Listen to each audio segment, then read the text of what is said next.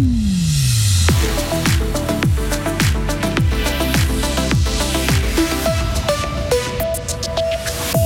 La fin de la canicule, c'est pour quand Vous brûlez de le savoir, mais Météo Suisse hésite encore. Les partis de droite soutiennent-ils de plus en plus les projets d'énergie renouvelable? À la fois oui et non, comme nous le montre une étude de Greenpeace. Éviter aux animaux de se faire écraser et aux humains des accidents parfois graves, c'est l'objectif de deux futurs passages à faune prévus dans le canton. Et puis euh, soleil et chaleur, maximum 35 degrés aujourd'hui. Quand est-ce que le mercure va enfin revenir à de meilleures résolutions? On vous en parle très vite avec vous, Sarah Camporini. Nous sommes mardi 22 août 2023. Bonjour. Bonjour Mike, bonjour à toutes et à tous. L'espériez jeudi, eh ben, ce sera peut-être vendredi. Hein. Ah oui, la fin de la canicule, donc, parce que oui, Météo Suisse révise ses plans et nous annonce que les fortes chaleurs pourraient persister jusqu'au week-end. Et là, une dépression venant des îles britanniques pourrait apporter enfin précipitation et baisse des températures. Mais comme le souligne le service météo, pas de certitude sur la date d'arrivée exacte de ce front plus froid. Et en attendant, pensez à vous hydrater et éviter les activités intenses en plein soleil. Alors que le soleil cogne fort, la Suisse veut développer les énergies renouvelables D'ailleurs, une commission du Parlement en débat depuis hier. L'objectif, avoir un meilleur approvisionnement en énergie renouvelable, alors qu'actuellement, plus de 70% de notre énergie vient de l'étranger. Mais alors, pourquoi ne pas avoir amorcé le changement plus tôt? Il y a peut-être une explication côté politique. Greenpeace Suisse a mandaté une étude pour connaître les votes des différents partis sur le développement des énergies renouvelables. Constat, les deux grosses formations de droite ont plutôt toujours été contre. Elsa Gremaud. Sur les 19 votations analysées, l'UDC a carrément toujours dit non, alors que le PLR a fait opposition dans les trois quarts des cas. Mais est-ce que les libéraux radicaux auraient finalement changé d'avis? Au cours des trois derniers scrutins analysés dans l'étude, ils ont voté oui. Et cette tendance s'est d'ailleurs confirmée en 2022 et 2023, lorsque le Parlement a notamment voté sur la loi climat visant à réduire ses émissions nettes de gaz à effet de serre à zéro d'ici à 2050.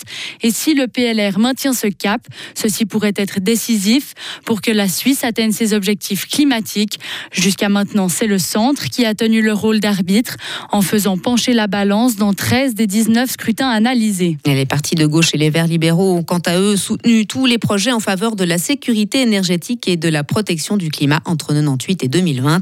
Cette étude a été réalisée par le bureau Team Plus visant à connaître quel parti s'engage pour la sécurité énergétique et la protection du climat. Deux passages à faune devraient voir le jour dans le sud du canton d'ici 2030. Il s'agit de ponts surplombant des voies routières. Ils permettent le passage en toute sécurité d'animaux tels que les sangliers, les, les cerfs ou les lynx.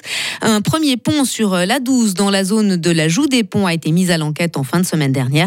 C'est la Confédération qui se chargera de sa construction et un autre projet similaire doit être réalisé près d'Enay. Un groupe de travail a été mis sur pied. Elias Pezenti, responsable du domaine faune terrestre du canton. C'est un projet plutôt cantonal, donc c'est le canton qui est maître euh, d'ouvrage. Là, on est en discussion, donc on a une commission, un groupe de travail pour la, la création de ce passage à faune. Il sera à l'entrée de l'Intiamant et puis là aussi, ça permettra de réduire les accidents routiers, notamment suite à la recolonisation naturelle euh, du cerf actuellement en cours. une partie des coûts de ce projet sera subventionnée par la Confédération. Toujours dans le canton de Fribourg, Sarah, ce projet de logement pour personnes à mobilité réduite. Il devrait se réaliser sur la commune de Bas-Tiamont à l'horizon 2025, redimensionné suite à plusieurs oppositions. Le projet a été remis à l'enquête de manière complémentaire vendredi dernier afin de répondre notamment aux normes légales. L'immeuble sera composé d'une soixantaine d'appartements de deux pièces et demie ainsi que de commerces. Au Japon, plus d'un million de tonnes d'eau de la centrale accidentée de Fukushima rejetées dans l'océan Pacifique. Alors pas d'un coup, hein, mais sur plusieurs décennies. C'est aujourd'hui que cette opération débute au Japon. Les eaux en question ont été débarrassées de leurs substances radioactives à l'exception du tritium. Mais Tokyo affirme que l'opération validée par l'Agence internationale pour l'énergie atomique sera sans danger pour l'environnement et la santé des humains. 225 millions de dollars. C'est le montant dont Teva devra s'acquitter pour obtenir la suspension des poursuites à son encontre aux États-Unis. Le géant pharmaceutique israélien est impliqué dans une procédure pour entente illégale sur les prix des médicaments. D'autres entreprises ont versé de lourdes amendes pour solder des procédures similaires.